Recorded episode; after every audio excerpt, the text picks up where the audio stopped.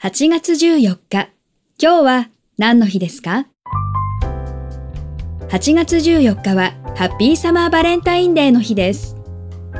集英社の週刊少年ジャンプで連載され人気になった漫画、テニスの王子様の作者、好見武さんが作品に登場するキャラクターたちへ送られてくるバレンタインデーのプレゼントへのお返しの日として制定しました。